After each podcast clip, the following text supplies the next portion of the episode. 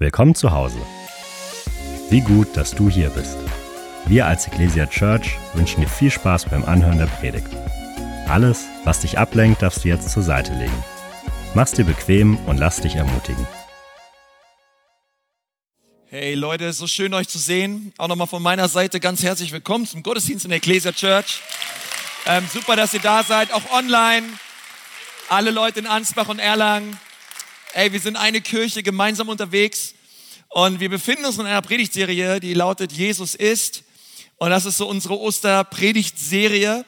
Und äh, letzte Woche hatten wir schon eine starke Predigt gehört zum Thema Jesus ist die Wahrheit. Und heute möchte ich mit uns über das Thema reden. Jesus ist die Fülle.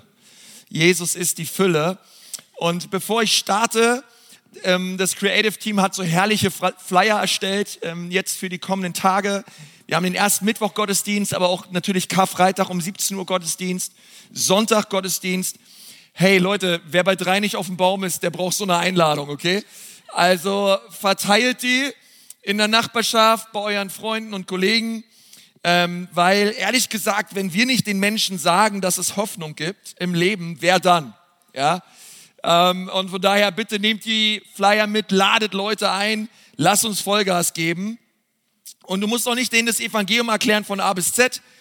Sowieso nicht, bring sie einfach mit zur Church. Ich mache das schon.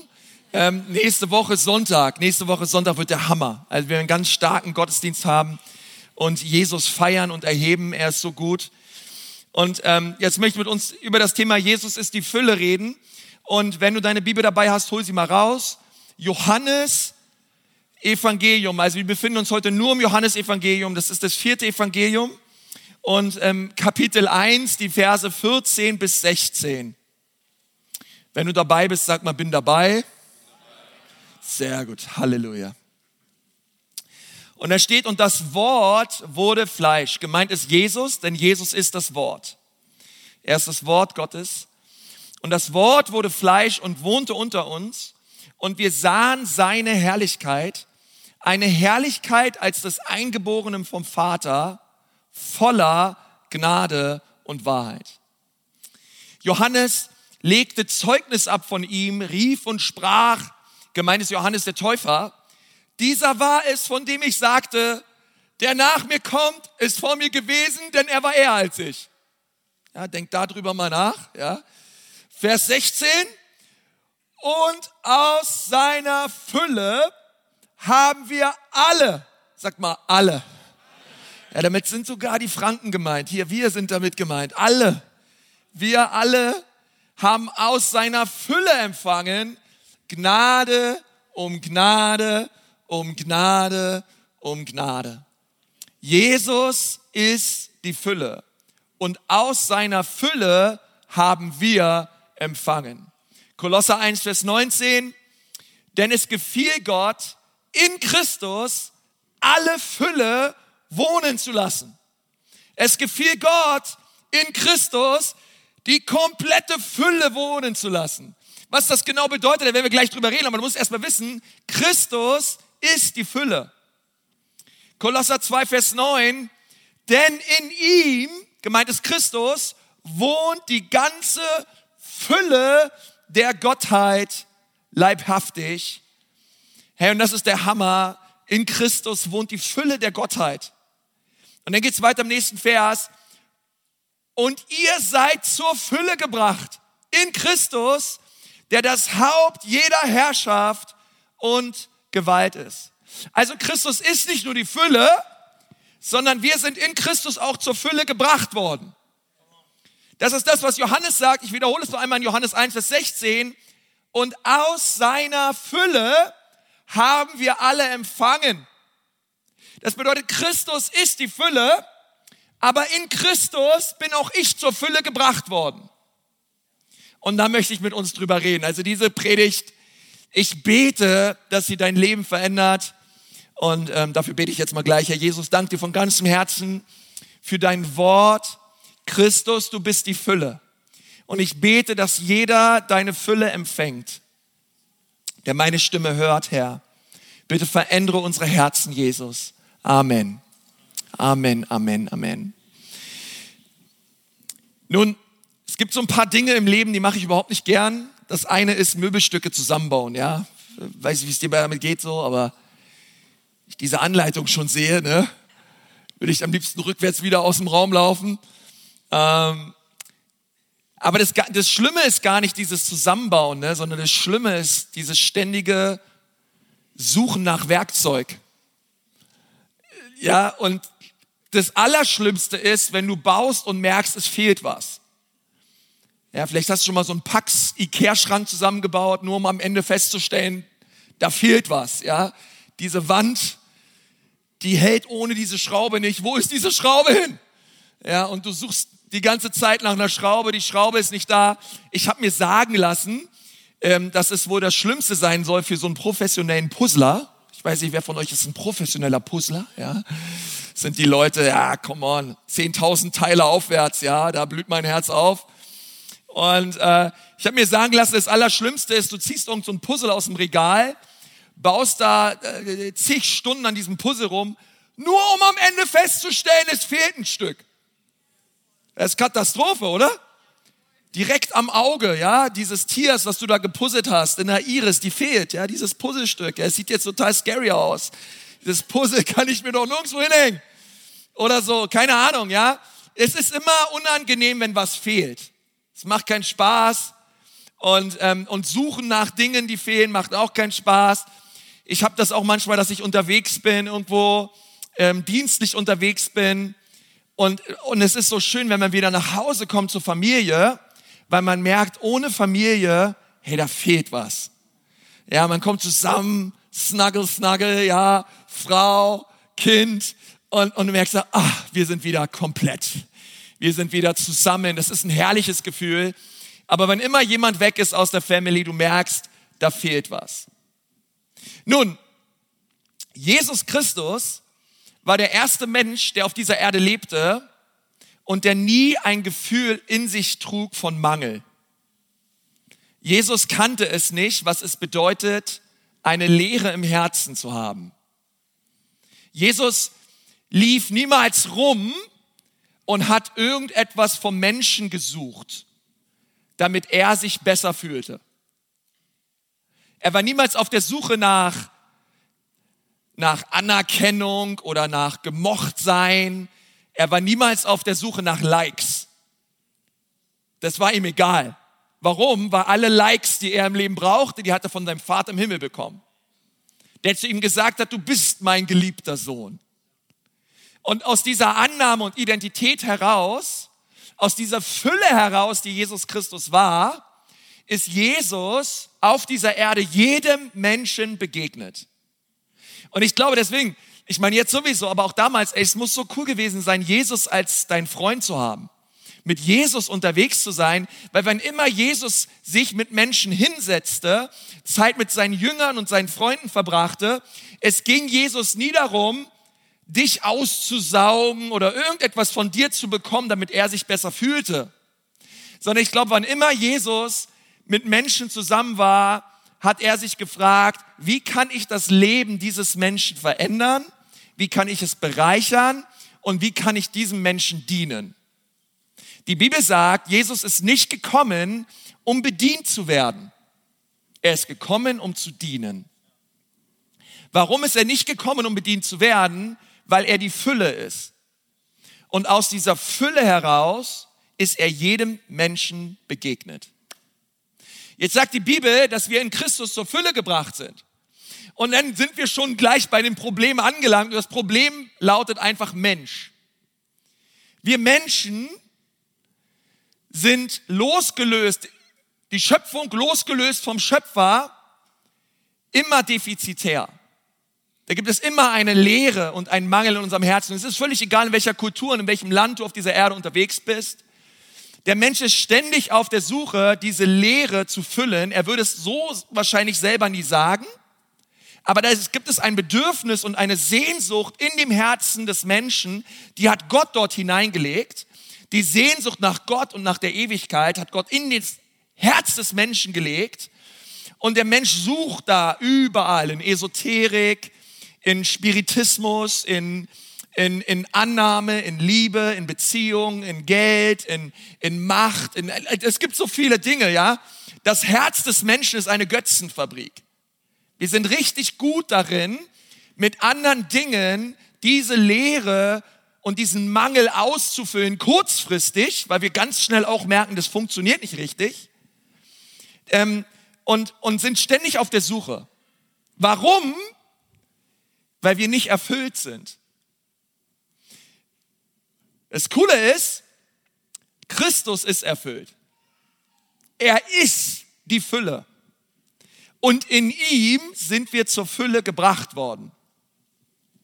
Das bedeutet, in der Gegenwart Jesu, wo du einfach merkst, ey, boah, Jesus, du bist die Fülle. Seht und schmecket, oh, wie freundlich der Herr ist. Auf einmal merkst du, wow, da gibt es eine Quelle, die nie versiegt. Da gibt es eine Herrlichkeit, die niemals aufhört. Da gibt es Heilung, da gibt es Annahme, da gibt es Liebe. In Christus gibt es alles, wonach sich das menschliche Herz sehnt. Die, die, groß, die großen Probleme, hey, die Sehnsucht des Menschen, diese Leere auszufüllen, in Christus hört das alles auf. Wenn der Mensch doch nur wüsste, dass es Christus gibt. Wenn der Mensch doch nur wüsste, dass es jemanden gibt, der am Kreuz für ihn gestorben ist, der das Problem der Schuld und der Sünde ein für alle Mal besiegt hat. Oh, wenn der Mensch doch nur wüsste, dass es eine Quelle gibt der Fülle. Er würde immer wieder zu dieser Quelle gehen. Er würde nie mehr ohne diese Quelle leben wollen, weil er merkt, diese Quelle ist Erfüllung. Christus ist die Fülle. Und ich möchte heute mit uns darüber reden, über vier Dinge, ähm, was es bedeutet, dass Christus die Fülle ist und alles aus dem Johannesevangelium heraus. Und wir wollen mal ähm, ein Kapitel weitergehen. Also wir haben gerade gelesen in Johannes 1, ähm, dass Christus die Fülle ist, die Fülle an Gnade, die Fülle an Wahrheit. Und jetzt wollen wir uns vier Begebenheiten anschauen, wo wir ganz klar sehen, dass Christus die Fülle ist und was das mit uns tut. Weil stell dir vor, wir, die wir Jesus kennen, wir würden anderen Menschen aus dieser Fülle heraus begegnen. Was macht das mit unseren zwischenmenschlichen Beziehungen? Was macht das mit uns, wenn wir merken, wir brauchen nicht mehr Menschen aussaugen, wir brauchen nicht mehr von dir gemocht zu werden, ich bin nicht aus. Weißt du, es ist schön, dass es dich gibt, ich, ich wertschätze dich, aber Christus, Christus ist meine Fülle. Christus ist mein Glück. Christus ist meine Freude. Wie, wie, wie verändert das unser Miteinander? Hey, come on, ich liebe meine Frau und ich, ich bin fasziniert von ihr, aber meine Frau ist nicht mein Herr. Meine Frau ist nicht die Quelle meiner Freude.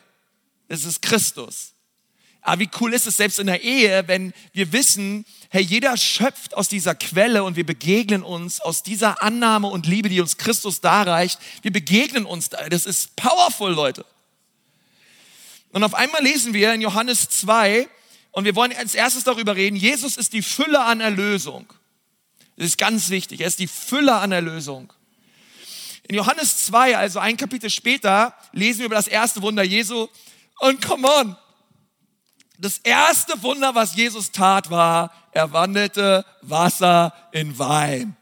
Ist da irgendwer happy drüber? Weil das hört sich, finde ich, so richtig unreligiös an. Das finde ich der Hammer, oder? Ey, unser Gott verwandelt Wasser in Wein. Ich finde es, danke Jesus, danke Jesus. Ähm, es muss der beste Wein der gewesen sein ever. Ähm, und dieses Thema der Fülle zeigt sich bei dieser Hochzeit zu Kana an dieser Hochzeit, wo Jesus war. Und die Bibel sagt, dass Jesus auf die Hochzeit kam. Wir wissen nicht so richtig, ob er eingeladen wurde oder nicht. Er ist einfach da und das ist wichtig, aber ich denke mal, er wurde eingeladen. Ähm, aber er hatte jetzt keinerlei Pläne, irgendein krasses Wunder zu performen. Zumindest sagt das die Bibel nicht. Sondern er wurde da so richtig so reingeschubst von seiner Mutter, Maria. Man hatte eher den Eindruck, Jesus ist jetzt einfach mal auf dieser Hochzeit aber Maria, ähm, Maria kam zu Jesus und ähm, schubst ihn mehr oder weniger in dieses Wunder hinein und sagt, ey Leute, egal was er euch sagt, das tut. Was war das Problem? Das Problem war, dass auf dieser Hochzeit der Wein ausgegangen ist. Und in der jüdischen Kultur ist es ganz wichtig, weil so eine Hochzeit ging mehrere Tage, dass du Wein da hast. Weil kein Wein, keine Party, kein Wein, keine Freude, kein Wein und du bist ein Loser. Ja, keiner erinnert sich mehr an die Braut, wenn es heißt, auf dieser Hochzeit gab es keinen Wein mehr. Weißt du noch damals, Schatzi, wo auf dieser Hochzeit war, wo der Wein ausgegangen ist? Voll peinlich, oder? Wie kann das diesen Leuten passieren? Man hatte Wein.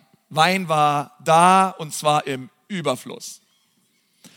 Nun weiß ich nicht, wer das alles weggetrunken hat, aber ähm, sie waren auf der Hochzeit, es gab kein Wein mehr und, und das Coole ist, sie riefen Jesus.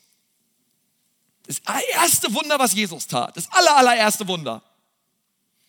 Ähm, ist immer gut, wenn wir Probleme im Leben haben, dass, dass wir Jesus rufen. Amen. Okay, wenn du alles vergisst. Johannes 2, Vers 6. Es waren aber dort sechs steinerne Wasserkrüge nach der Reinigungssitte der Juden, von denen jeder zwei oder drei Eimer fasste. Jesus spricht zu ihnen, füllt die Krüge mit Wasser. Sagt mal alle, füllt. Füllt. Jesus ist die Fülle. Füllt die Krüge mit Wasser und sie füllten sie bis oben hin. Und er spricht zu ihnen, schöpft nun und bringt es dem Speisemeister. Und sie brachten es hin. Nun, die Bibel sagt, dass dort sechs steinerne Wasserkrüge aufgestellt waren. Große Krüge. Und ich weiß nicht, ob du dir manchmal fragst, der aufmerksame Leser fragt sich vielleicht manchmal, wozu braucht es diese Information? Vielleicht geht es ja manchmal so, wenn du fern guckst, ja, mir geht das manchmal so mit meiner Frau, ja, wenn ich so einen Film gucke, den sie mag, ich immer von dieser 90 Minuten Schnulze, der Content, der wirklich Informationen bringt, dauert vier bis fünf Minuten. Der Rest ist nur noch ein Ausgeschmücke von all diesen vier bis fünf Minuten Informationen. Man redet über den heißen Brei herum, man sieht lauter Landschaften und das ist alles herrlich. So, davon leben ja Schnulzen. Aber man kann manchmal auch die Bibel lesen und sich denken, ja, wozu? Come on, wozu? Sechs, sechs Wasserkrüge, äh, lass es neun sein, lass es elf sein, lass es sechzehn sein, ist doch, ist doch schnurzpiep egal, wie viele Wasserkrüge. Nun, wir glauben ja, dass die Bibel inspiriertes Wort Gottes ist, dass es die Richtschnur ist unseres Lebens und dass alles, was in der Schrift steht, relevant und wichtig ist. Okay, danke. Wollten heute, muss nicht Amen sagen, wenn du es nicht so findest. Wollte ich mal, ne? Aber wenn du manchmal d'accord gehst, darf man auch gerne mal Amen sagen. Und in der Bibel und besonders im Johannesevangelium wird nichts einfach so hingeschrieben, so nach dem Motto, ja, für dieses Kapitel muss ich auf 3400 Wörter kommen, sonst, sonst lässt es, sonst wird's redaktionell nochmal überarbeitet und ich krieg Stress mit dem Heiligen Geist. Also ich muss auf eine gewisse Wortzahl kommen und damit ich auf eine gewisse Wortzahl komme, bringe ich halt so ein paar unnötige Informationen mit rein. Das ist Quatsch. Alles, was hier steht, ist wichtig. Also es ist wichtig, dass hier steht, es sind sechs Wasserkrüge. Warum? Weil ein, in, in, dem, in dem Leben eines Juden es gibt sowas, das heißt sich auch im Bereich der Theologie, so hebräische Zahlen, Numerologie. Also es gibt eine ganze Theologie dahinter, die besagt, dass jede Zahl für etwas steht. Das kennen wir so aus dem Deutschen nicht, aber ein Jude denkt anders. Für Juden sind Zahlen sehr wichtig, weil eine Zahl symbolisiert etwas, besonders in der Bibel. Also in einem hebräischen Denken ist es so zum Beispiel, dass die Zahl 6 ist eine wichtige Zahl und die Zahl 6, sie symbolisiert den Menschen. Sie steht für den Menschen. Sie steht für Menschlichkeit. Ähm, am sechsten Tag wurde der Mensch erschaffen. Und als der Mensch kam, kam auch die Sünde in die Welt. Ähm, sie symbolisiert die Sünde und den Menschen und es, sie symbolisiert den Versuch des Menschen, aus seiner eigenen Kraft heraus zu Gott zu kommen. Die Zahl sechs ist deswegen wichtig, weil ähm, hier stehen sechs Wasserkrüge. Das bedeutet, diese Wasserkrüge, diese sechs Wasserkrüge, sie sind ein Symbol für dein Leben und für mein Leben. Wir sind diese Wasserkrüge und wir sind leer. Du und ich, wir sind leer. Wir haben diese Leere in unserem Herzen. Aber das Schöne ist, es gibt eine siebte Quelle. Christus. Diese Wasserkrüge, sie standen nicht einfach nur da, sondern auf einmal passierte etwas. Derjenige, der sagt, in ihm wohnt die Fülle der Gottheit leibhaftig, steht auf einmal vor diesen Wasserkrügen. Und du und ich, wir sind diese Wasserkrüge. Und Christus steht vor uns und auf einmal sagt er, füllt diese Wasserkrüge bis oben hin. Und das ist das, was Christus tut. Er füllt leere, verzweifelte, mangelhafte Menschen bis oben hin. Die Zahl sieben ist die wichtigste Zahl, die es überhaupt gibt. Die Zahl sieben ist die Zahl der Fülle. Es ist die Zahl der Gottheit. Es ist die Zahl der Vollkommenheit. Okay, es ist so wichtig, die Zahl sieben, da gibt es ganze Bücher drüber, spielt in dem Evangelium des Johannes eine riesen, riesengroße Bedeutsamkeit. Es gab sieben Begegnungen, die Jesus hatte mit Menschen. Es gab sieben Wunder, die er tat. Es gibt sieben Aussprüche am Kreuze Jesu. Es gibt sieben Ich bin Worte Jesu im Johannesevangelium. Das ist alles kein Zufall. Warum? Weil die Zahl sieben ist die Zahl der Fülle und Johannes möchte mit seinem Evangelium dem Leser eins klar machen, Christus ist die Fülle. Und du und ich, wir sind diese Wasserkrüge. Und Christus möchte unser Leben füllen. Und zwar bis oben hin. Er möchte, dass unser Leben überfließend ist. Und diese Wasserkrüge wurden gefüllt bis oben hin. Sie wurden zum Speisemeister gebracht. Und während sie zum Speisemeister gebracht wurden, wurde aus dem Wasser Wein. Und das ist das Evangelium. Das ist das, was Christus mit unserem Leben machen möchte. Er möchte uns reinwaschen durch sein kostbares Blut. Er möchte uns all unsere Sünden und all unsere Schuld vergeben. Und wenn du heute hier sitzt im Gottesdienst, lass mich dir sagen, es gibt kein Wasserkrug, der zu leer ist, zu verkorkst ist, zu alt ist, den Christus nicht füllen kann, reinigen kann waschen kann durch sein Blut und ein, es gibt kein Leben, was er nicht wiederherstellen kann. Du musst es wissen. Christus ist die Fülle. Er ist die Fülle an Erlösung. Er ist die Fülle an Erlösung und aus seiner Fülle haben wir empfangen. Wir lesen weiter in Johannes 4 ähm, über das Thema, Jesus ist die Fülle an Liebe. Er ist die Fülle an Liebe. Und wir lesen in Johannes 4, Vers 16 bis 18, dass Jesus in Samarien war und auf einen Berg ging, um dort einer Frau zu begegnen. Wiederum eine Begegnung Jesu mit einer Person, die er für immer verändert. Vers 16, Jesus spricht zu ihr, Geh hin, rufe deinen Mann und komm her. Die Frau antwortete und sprach, ich habe keinen Mann. Jesus spricht zu ihr, du hast recht gesagt, ich habe keinen Mann. Denn fünf Männer hast du gehabt und den, den du jetzt hast, der ist nicht dein Mann. Da hast du die Wahrheit gesprochen. Also Jesus, Jesus musste durch Samarien reisen, weil er diese Frau sah und er hat prophetisch in ihr Leben hineingesprochen. Und er fragt sie, hey, wo ist dein Mann? Ich habe keinen Mann. Ja, stimmt. Fünf Männer hast du gehabt. Und den sechsten Mann, mit dem du jetzt zusammenlebst, der ist auch nicht dein Mann. Und wieder sehen wir die Zahl 6, die Zahl der Sünde, die Zahl des Mangels und der Menschlichkeit. Und das Coole ist, auf einmal kommt ein siebter Mann, Christus, in ihr Leben. Ein Mann, der für immer ihr Leben verändert. Und auf einmal merken wir, diese Frau, sie hatte einen Mangel. Ein Mangel an, an Liebe. Und wo hat sie diese Liebe gesucht? In Beziehungen zu Männern. Sie hatte den ersten, den zweiten, den dritten, den vierten, den fünften und den sechsten, mit dem sie jetzt gerade ihren Zahnputzbecher teilt. Das ist auch nicht ihr Mann.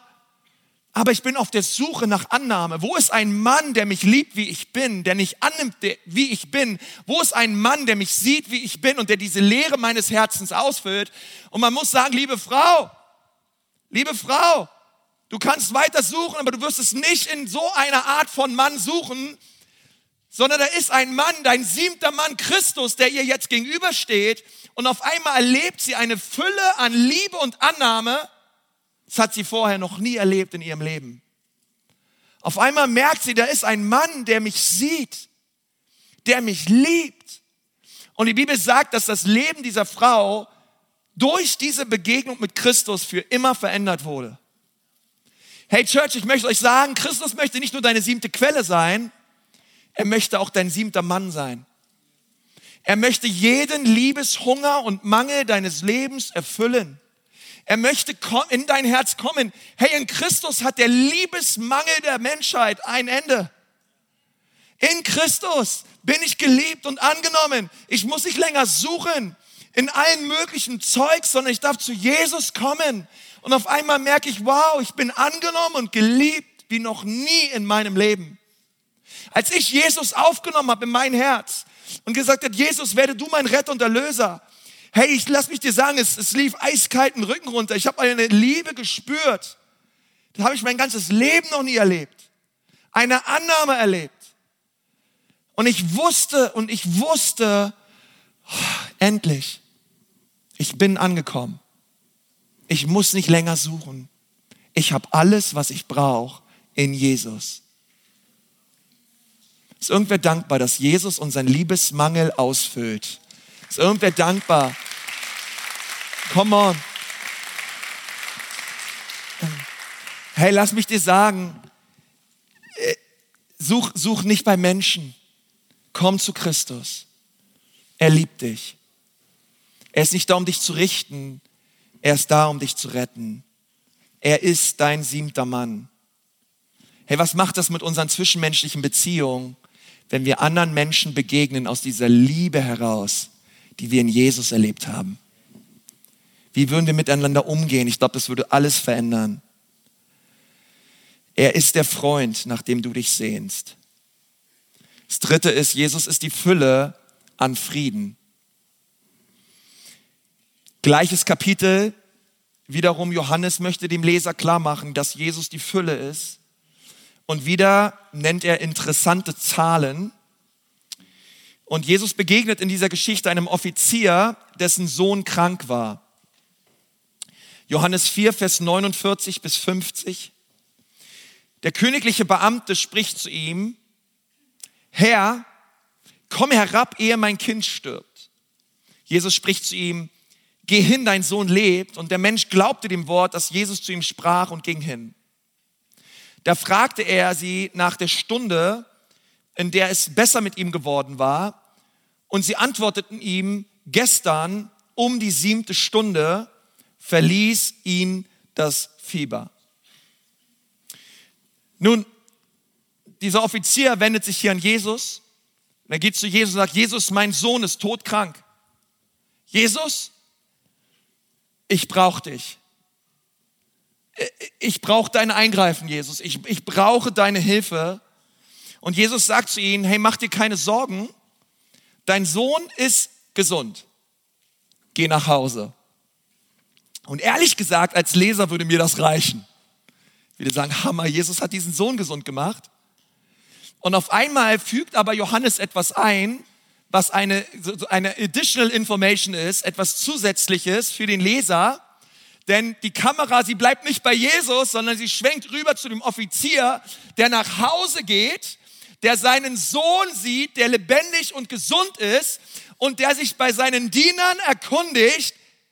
Eigentlich eine Information, die unnötig ist, aber Johannes bringt sie rein und er fragt, wann ist der Junge gesund geworden?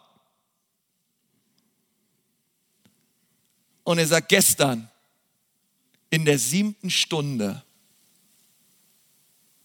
das wäre 16 Uhr, immer 7 plus 9 Uhr morgens, 16 Uhr, zur siebten Stunde. Ich meine, warum nicht in der achten Stunde, in der neunten Stunde, in der sechsten, in der fünften Stunde? Warum in der siebten Stunde?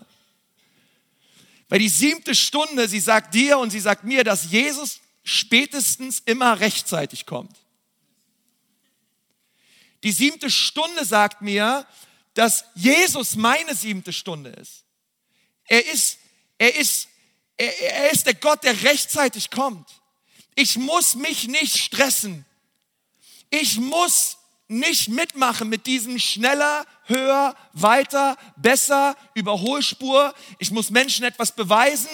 Wenn du nicht zur richtigen Zeit am richtigen Ort bist, die richtigen Fragen stellst und die richtigen Menschen sprichst, und ich spüre im Geist, sind viele Leute so drauf. Du denkst, ich muss die richtigen Connections machen, ich muss die richtigen Leute treffen. Lass mich dir was sagen, du hast Jesus Christus getroffen, besser geht's nicht. Er ist deine siebte Stunde. Hör auf, dich zu stressen. Hör auf, nach rechts und links zu schauen. Du bist in Christus zur Fülle gebracht. Er ist deine siebte Stunde. Er ist dein siebter Mann. Er ist deine siebte Quelle. Und ich bin so dankbar und ich möchte das hineinsprechen, wirklich in dein Leben. Vertraue Gott. Vertraue seinem Timing. Vertraue seinem Plan. Und ich möchte wirklich mit dieser Zuversicht im Leben unterwegs sein und sagen, Herr Jesus, danke. Alles, wozu du mich berufen hast, es wird passieren in Jesu Namen. Alles, Jesus, was du geplant hast, alle Werke, die du vorbereitet hast, Jesus, sie werden passieren. Aber Jesus, ich möchte mich nicht stressen lassen. Ich möchte mich nicht irgendwie irgendwas reinschubsen lassen, reindrücken lassen, Herr, sondern hilf mir, diesen Shalom, diesen Frieden zu bewahren in meinem Herzen, in, in dem Wissen, Jesus, dass alles, was du vorhast, mit meinem Leben passieren wird. Hey, wie cool wäre das? Wenn wir, wenn wir in dieser Ruhe gehen, wie cool wäre das, wenn wir, ehrlich gesagt, wir Christen, wir sollten die friedlichsten und gelassensten Menschen auf dieser Welt sein. Es ist nicht Gottes Wille, dass, dass, dass Christen hier rumrennen wie so, keine Ahnung, Ecstasy, äh, Hummeln, ja, von einer Blüte zur nächsten, schnell auf der Suche nach irgendwas. Hey, sondern lass es, lass doch Gottes, Gottes, Gottes Ruhe in dein Leben hineinkommen. Ich weiß, es ist leicht gesagt. Aber alles, was es braucht, ist, aus seiner Fülle habe ich empfangen. Ich empfange Jesus, du bist meine siebte Stunde. Und ich brauche ich brauch nicht, äh, ich brauche mich nicht, nicht irre machen. Äh, einige von euch, ihr seid auf Partnersuche und ihr denkt, ja, ach, die Hochzeitsseason geht bald wieder los und du hast gar keinen Bock mehr auf die ganzen Hochzeiten, wenn du denkst, alle heiraten, nur ich finde keinen. Vertraue Jesus. Er ist deine siebte Stunde. Lass dich nicht irre machen von irgendwelchen Kürre machen, irre machen auch nicht, von irgendwelchen, von irgendwelchen Dingen, sondern vertraue Jesus. Und ich wirklich, das ist wirklich eine geistliche, das ist nicht nur eine Theorie, das ist eine geistliche Realität. Sagen, Jesus, danke, du bist meine siebte Stunde. Und das letzte, und da möchte ich abschließen, Jesus ist die Fülle an Versorgung. Die Fülle an Versorgung. Und wir lesen weiter in Johannes 6. Wiederum, Johannes möchte dem Leser klar machen, Jesus ist die Fülle. Und da lesen wir, dass Jesus 5000 Menschen speiste. Es waren wahrscheinlich noch viel mehr, Frauen und Kinder mitgerechnet. Und ähm, ehrlich gesagt, Jesus hätte diese 5000 auch anders sättigen und speisen können. Er hat es in der Wüste mit drei Millionen Israeliten auch schon anders gemacht, ja, Chicken mit Nuggets vom Himmel, ja. Jesus hat Jesus hat seine Möglichkeiten, aber das Coole ist, unser Herr ist immer anders, weil er möchte, dass wir abhängig sind von ihm, von seinem Wirken, von seiner Stimme. Und ähm, anstatt einfach Essen vom Himmel zu regnen, erwählte sich Christus einen sehr außergewöhnlichen Kandidaten. Johannes 6, 8 bis 9. Da sprach einer von seinen Jüngern, Andreas, der Bruder des Simon Petrus, zu ihm, es ist ein kleiner Junge hier, der hat fünf Brote und zwei Fische. Doch was ist das für so viele? Ich, wenn ich das immer lese, ich denke mir mal, hey, weißt du, dieser kleine Junge, der wurde wahrscheinlich von seiner Mutter zur Jesus Crusade geschickt und hat gesagt, hey, Jesus ist da, riesen Freiluftversammlung, tausende Menschen sind dort. Hey, geh mal hin und schau mal, was dieser Jesus zu sagen hat. Ja, dann hat sie den Eastpack gepackt, irgendwie, ja. Eastpack gibt es das noch, ja. Ich bin ja so 90er, aber ähm, so hat sie den Rucksack gepackt mit so mit einer, mit einer Brotdose, fünf, fünf kleine Brote rein, zwei kleine Fische rein. Komm, auf geht's. Geh schon mal, ja, und, und schau dir mal diesen Jesus an. Ich habe viel von ihm gehört.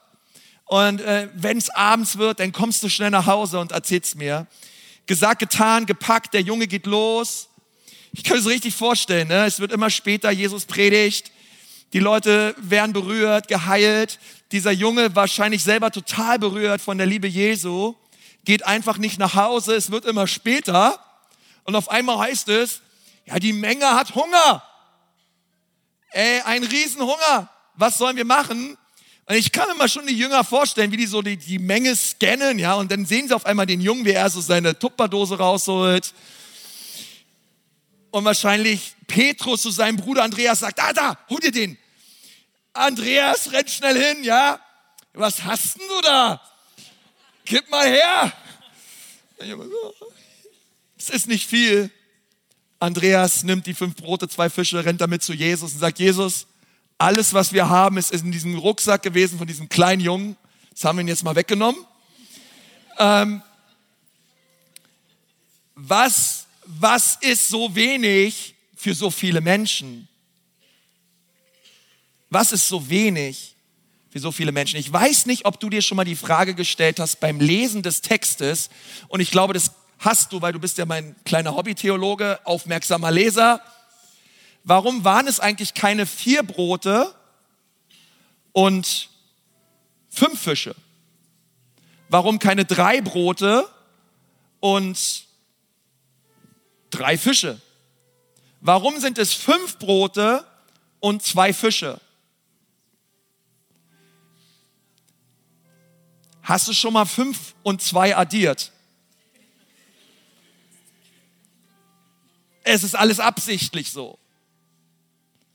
Weil Johannes dem Leser sagen möchte, fünf plus zwei macht sieben. Jesus ist die Fülle.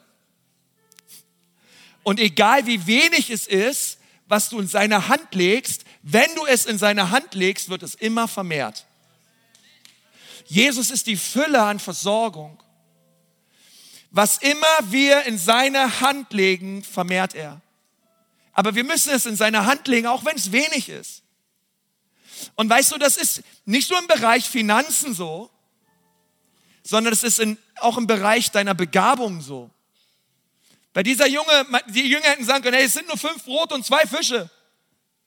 Aber was immer wir abgeben und loslassen und Jesus überlassen, wird er gebrauchen, um Massen damit zu versorgen. Und wenn du hier sitzt und ich spüre das, hier sind Leute, die sagen, was kann ich schon geben? Ich habe nicht viel, ich bin nicht viel. Ich, du, du, schaust vielleicht auf deine Begabung, vergleichst dich mit anderen und sagst, was kann ich schon im Reich Gottes bei, hineinbringen? Hey, lass mich dir sagen, es ist eine Lüge. Du brauchst gar nicht viel. Alles, was es braucht, ist Gehorsam. Alles, was es braucht, ist, das bisschen an Begabung, was ich habe, gebe ich Jesus. Und er wird es tun. Und weißt du, Jesus ist in der Lage, mit dem bisschen Begabung, was du und ich haben, er ist damit in der Lage, Tausende zu sättigen. Und wie wichtig ist es, dass wir sagen, Jesus, die Talente und die Gaben, die du mir geschenkt hast, die möchte ich einsetzen für dein Reich. Du musst deinen Platz finden in der Kirche, du musst deinen Platz finden im Leib Jesu. Und du und ich, wir sind dazu gerufen, unsere Talente reinzubringen. Bring deine fünf Brote, bring deine zwei Fische hinein ins Reich Gottes und sehe, wie Jesus Christus es 30, 60, 100-fältig vermehrt. Hey Leute, deswegen unter anderem haben wir Next Steps. Weil wir sagen, hey, Jesus hat dich begabt. Jesus hat Talente in dein Leben gelegt, aber bitte verbuddel sie nicht sondern setze sie ein für sein Reich und sehe und staune, was Jesus mit dem tut, was du ihm gibst.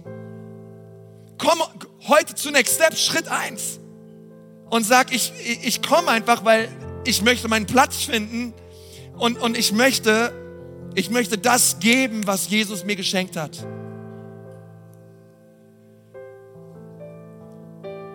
Fünf Brote, zwei Fische.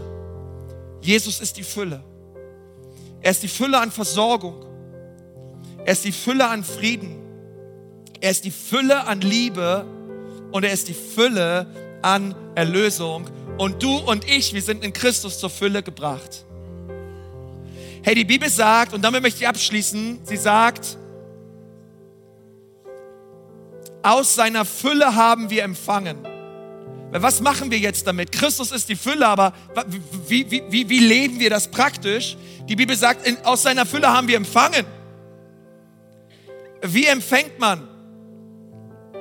Im Glauben. Nur im Glauben. Äh, und, und ehrlich gesagt, empfangen ist eigentlich nicht so schwer, oder? Wenn dir jemand ein Geschenk gibt, alles, was es braucht, ist ein offenes Herz, ein, offene Hände und sagen, danke, danke, ich nehm's, ich nehm's. Und ich glaube, heute sind Leute im Gottesdienst, die sagen, ich nehm's. Herr, ich empfange deine Liebe. Herr, ich empfange deine Güte. Herr, ich empfange deine Versorgung, deine Vergebung. Ich empfange dein Blut, was mich reinwäscht von all meiner Schuld. Alles, was es braucht, ist im Glauben zu sagen, Jesus, ich empfange. Aus deiner Fülle empfange ich heute alles, was ich brauche. Du gibst mir alles her und dafür danke ich dir. Ich lade dich ein, einfach mal die Augen zu schließen, dort wo du gerade sitzt und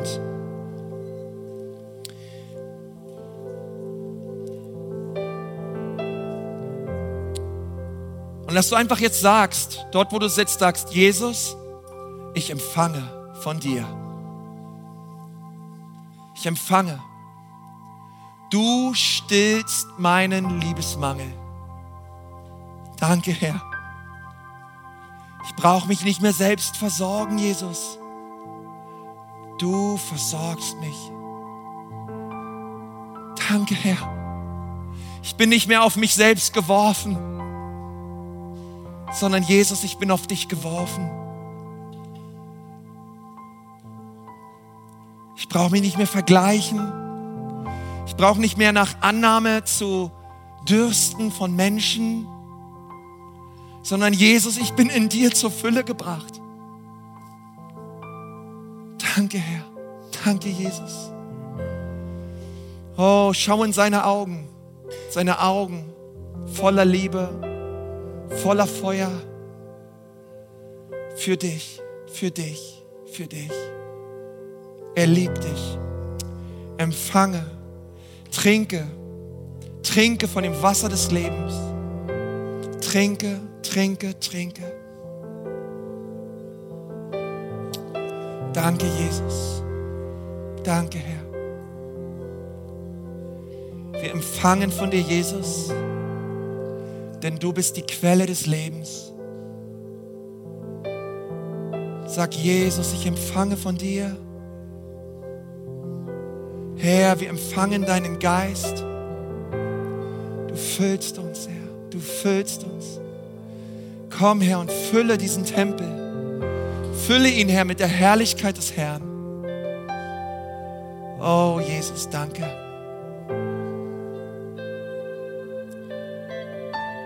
Hier sind doch einige Menschen heute, ihr lebt, ihr lebt noch ohne Jesus. Heute kannst du die Entscheidung treffen und sagen, Jesus, ich möchte mit dir leben. Ich möchte dir mein ganzes Leben geben, Jesus. Ich will dir sagen, dass Jesus am Kreuz für dich gestorben ist. Er ist nach drei Tagen wieder auferstanden. Und weil er lebt, ist er auch erlebbar. Du kannst ihn erfahren. Du kannst ihn erleben, wie er dein Herz reinigt, wie er dir diesen Rucksack der Schuld abnimmt und dich in seine Freiheit führt. Und wenn du das gerne möchtest heute und du sagst, ja, Pastor, ich möchte heute, dass Jesus mir vergibt. Ich, ich, ich bemerke und spüre meine Schuld auch, aber ich möchte, dass Jesus mich heute reinwäscht durch sein Blut und mich neu macht hey, dann brauchst du dafür nicht hier nach vorne kommen oder aufstehen, sondern du kannst da an, an deinem Platz Jesus jetzt einladen, in dein Leben zu kommen, durchs Gebet. Du kannst einfach diesen Schrei in deinem Herzen so haben, sag, Jesus, bitte komm jetzt. Bitte komm in mein Leben, Jesus. Ich möchte nicht mehr ohne dich leben. Ich möchte nicht mehr ohne dich sein, Herr. Und ich möchte gerne für dich beten, einfach dort, wo du bist. Und während wir alle die Augen geschlossen haben und du sagst, ja, Jesus, ich brauche dich, bitte komm in mein Leben und du möchtest heute diese Entscheidung treffen.